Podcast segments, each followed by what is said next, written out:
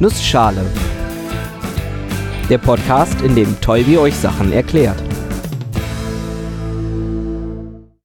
Guten Morgen und willkommen zu einer neuen Episode des Nussschale Podcasts. Heute erkläre ich euch, warum Sachen schwimmen und Flugzeuge fliegen. Und weil die Zeit knapp ist, mache ich das in einer Nussschale.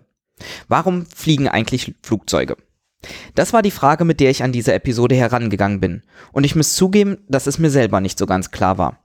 Ist aber auch kein Wunder, denn die Antworten, die man bei einer Recherche bekommt, fallen recht vielfältig und zum Teil sogar widersprüchlich aus.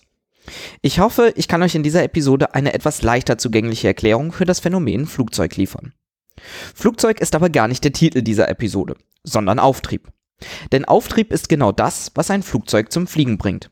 Auftrieb bedeutet üblicherweise, dass eine Kraft entgegen der Schwerkraft wirkt, die etwas nach unten zieht. Und von dieser Kraft gibt es mehrere Arten. Hauptsächlich unterscheidet man den statischen und den dynamischen Auftrieb. Fangen wir mal mit der simpleren der beiden Formen an, dem statischen Auftrieb. Zugeschrieben wird die Entdeckung und Beschreibung des statischen Auftriebs dem Griechen Archimedes.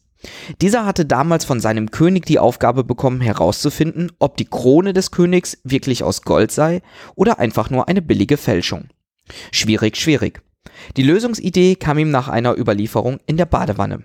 Als er sich in die Badewanne legte, schwappte das Wasser über und Archimedes schrie Heureka, ich hab's. Was ihm auffiel, war, dass er genauso viel Wasser verdrängte, wie sein Körpervolumen groß war. Was er also tat, war die Krone zu nehmen und ein genauso schweres Stück Gold abzuwiegen.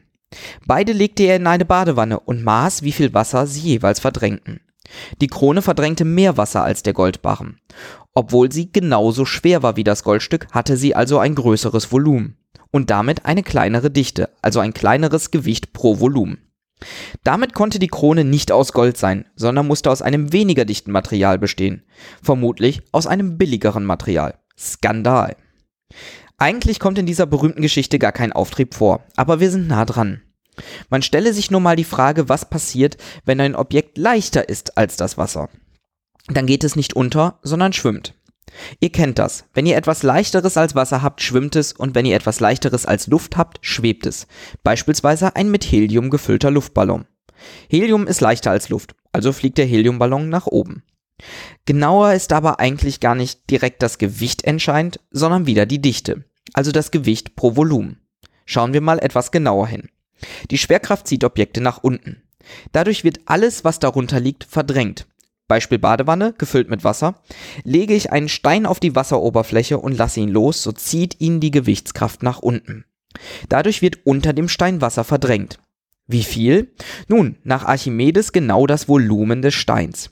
Das funktioniert, weil der Stein recht schwer ist, die Gewichtskraft also recht groß. Nehmen wir stattdessen ein Stück Holz, das leichter ist als das Wasser, sieht es schon anders aus. Das Volumen des Wassers, das verdrängt werden möchte, hat ebenfalls eine bestimmte Gewichtskraft, welche größer ist als die des Holzstückes, das durch sein geringes Gewicht eine geringere Gewichtskraft hat. Das Holz bleibt auf dem Wasser schweben. Und die Kraft, die es oben hält, nennt man statischen Auftrieb. Sie rührt aus dem Unterschied der Dichten der beiden Objekte her, dem Holzstück und der zu verdrängenden Menge an Wasser. Es gibt auch Mittelwege. Stellen wir uns mal vor, wir legen uns im Schwimmbecken aufs Wasser. Selten werden wir ganz untergehen, aber genauso wenig bleiben wir direkt auf der Oberfläche liegen. Wie tief wir absinken, hängt von unserer Dichte ab, also dem Gewicht und dem Volumen. Wir sinken genau so tief ein, dass unser Gewicht dem Gewicht des zu verdrängenden Wassers entspricht. Nehmen wir mal an, wir wären genau halb so dicht wie Wasser. Dann wäre unser Gewicht in Wasser vom Volumen her halb so groß. Und dieses halb so große Volumen verdrängen wir. So tief sinken wir ins Wasser ein der Rest bleibt über Wasser. Und genau so schwimmen Schiffe, Menschen, Holzstämme, Eisberge und vieles andere. Und mit dieser einfachen Erkenntnis kann man genau ausrechnen, wie tief man in Wasser einsinkt. Oder im Falle eines Ballons in Luft. Luft dehnt sich übrigens aus, wenn sie heiß wird. Dadurch steigt ihr Volumen, während das Gewicht der Luft gleich bleibt. Damit wird also die Dichte geringer. Und genau deshalb fliegen Heißluftballons. Die Luft wird erhitzt, damit leichter auf das Volumen bezogen und der Ballon fliegt. Aber wie macht das ein Flugzeug? Flugzeuge wiegen etliche Tonnen. Dieses Gewicht wird doch niemals leichter als Luft sein. Richtig. Bei Flugzeugen kommt der dynamische Auftrieb ins Spiel. Dynamisch bedeutet, dass es keine statische Kraft ist, die das Flugzeug hochzieht, sondern eine Kraft, die durch Bewegung entsteht. Die Bewegung, um die es in diesem Fall geht, ist die Bewegung der Luft. Genauer gesagt die Bewegung der Luft, die an den Tragflächen der Flügel vorbeiströmt. Dabei kommen zwei Prinzipien zu Trage. Das erste entsteht dadurch, dass Flügel leicht gekippt sind. Hinten etwas nach unten. Dadurch drückt die Luft, die ja von vorne nach hinten fliegt und an die schräg gestellten Flügel aneckt, das Flugzeug etwas nach oben. Die Luft wird beim Anströmen abgelenkt, sie muss aufgrund der Flügelstellung nach unten strömen und drückt damit das Flugzeug nach oben. Ganz gemäß dem Newtonschen Prinzip, dass jede Kraft eine gleich große Gegenkraft erzeugt. Luft, die nach unten strömt, drückt das Objekt nach oben. Soweit so gut. Es gibt noch ein zweites Prinzip, das greift. Auch hier gibt es eine Kraft, die Auftrieb erzeugt und dafür den Luftstrom nutzt. Um das möglich zu machen, ist die Form der Flügel entscheidend. Diese sind meistens etwas gewölbt. Um genauer zu sein, die Oberseite ist stärker gewölbt als die Unterseite. Dadurch ist der Weg obenrum für die Luft länger als für die Luft, die unter dem Flügel herströmt. Und damit etwas schneller. Gemäß einer physikalischen Regel, die von Bernoulli entdeckt wurde, bedeutet eine größere Luftgeschwindigkeit, dass der Druck geringer ist. Heißt, über dem Flügel herrscht Unterdruck und unter dem Flügel Überdruck. Der Flügel und damit das Flugzeug wird also gewissermaßen von der Luft über dem Flugzeug angesaugt. Und auch dieser Effekt benötigt vorbeiströmende Luft, um genug Kraft aufzubringen, das Flugzeug hochzuheben. Also genug Auftrieb zu erzeugen, um die Schwerkraft zu kontern.